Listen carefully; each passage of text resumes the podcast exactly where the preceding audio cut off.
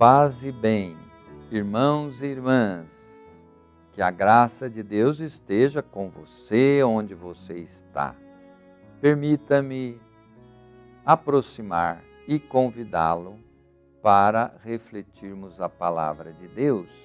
Este é o programa Verbo, Palavra de Deus, da Diocese de Santo André, transmitido aqui na TV Mais. E eu sou Dom Pedro Cipollini, bispo da Diocese de Santo André que nesse dia 11 de setembro, 24 domingo do tempo comum, convido você para refletirmos a palavra de Deus do evangelho de hoje, Evangelho de Lucas, capítulo 15, de 1 a 32. Vamos ouvir a palavra do Senhor. Jesus disse: Quem de vós que tendo cem ovelhas e perdendo uma delas, não deixa as noventa e nove no deserto e vai em busca da que se perdeu até encontrá-la? E depois de encontrá-la, a põe nos ombros, cheio de júbilo, e voltando para casa, reúne os amigos e vizinhos, dizendo-lhes: Regozijai-vos comigo, achei a minha ovelha que havia perdido. Disse também: Um homem tinha dois filhos. O mais moço disse a seu pai: Meu pai, Dá-me a parte da herança que me toca.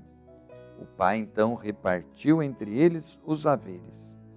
Poucos dias depois, ajuntando tudo o que lhe pertencia, partiu o filho mais novo para um país muito distante. E lá dissipou a sua fortuna, vivendo dissolutamente. Depois de ter esbanjado tudo, sobreveio àquela região uma grande fome e ele começou a passar fome.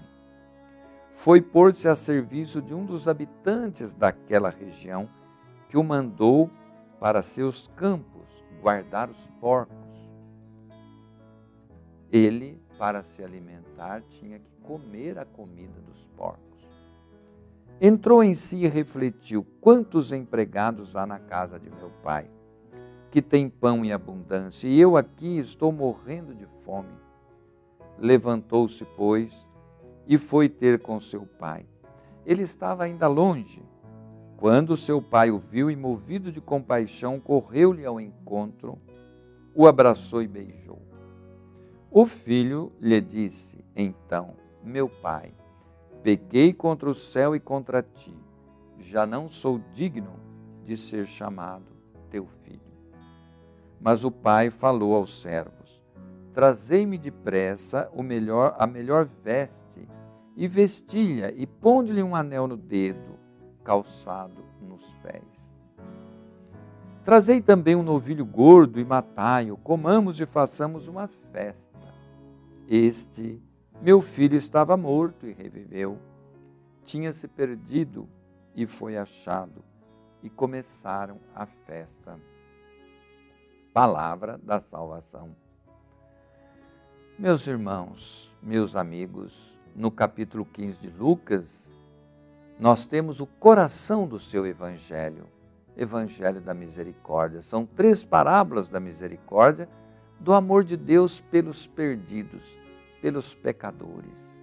Deus não quer destruir os pecadores, Ele quer que eles se convertam e vivam depois de ser criticado pelos fariseus e pelos mestres da lei, porque convivia com pecadores, Jesus conta três parábolas que convidam à alegria por recuperar o que estava perdido.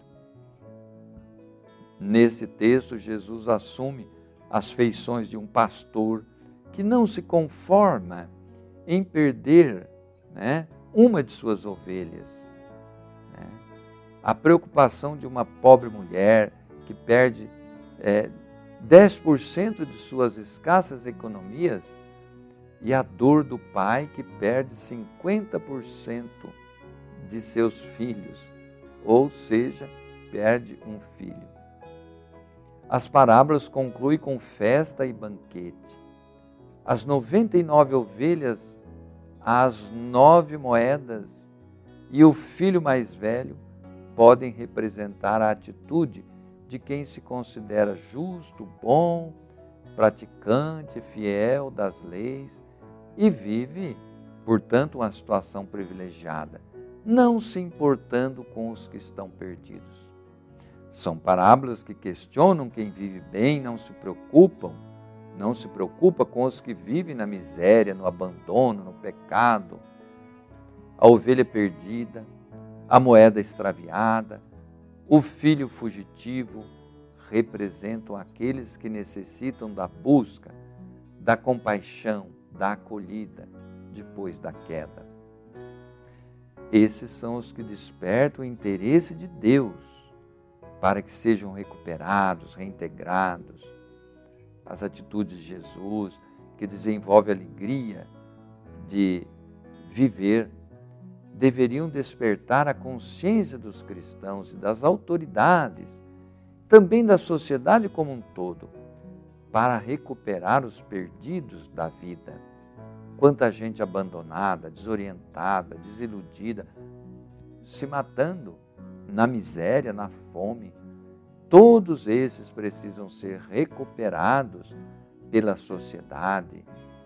E também aí tem como eixo essa parábola da misericórdia o perdão, que é um atributo divino que Deus transmite a nós se nós quisermos acolhê-lo. Queridos amigos, amigas, filhos e filhas, esta palavra maravilhosa de Deus nunca se cansa de provocar em nós admiração. Como Deus é bom, como Ele é misericordioso. Vamos imitá-lo para sermos seus dignos filhos e filhas. Para que isso aconteça, abençoo-vos e peço a Deus que derrame todas as graças sobre vós Abençoe o Deus Todo-Poderoso, Pai, Filho, Espírito Santo. Amém.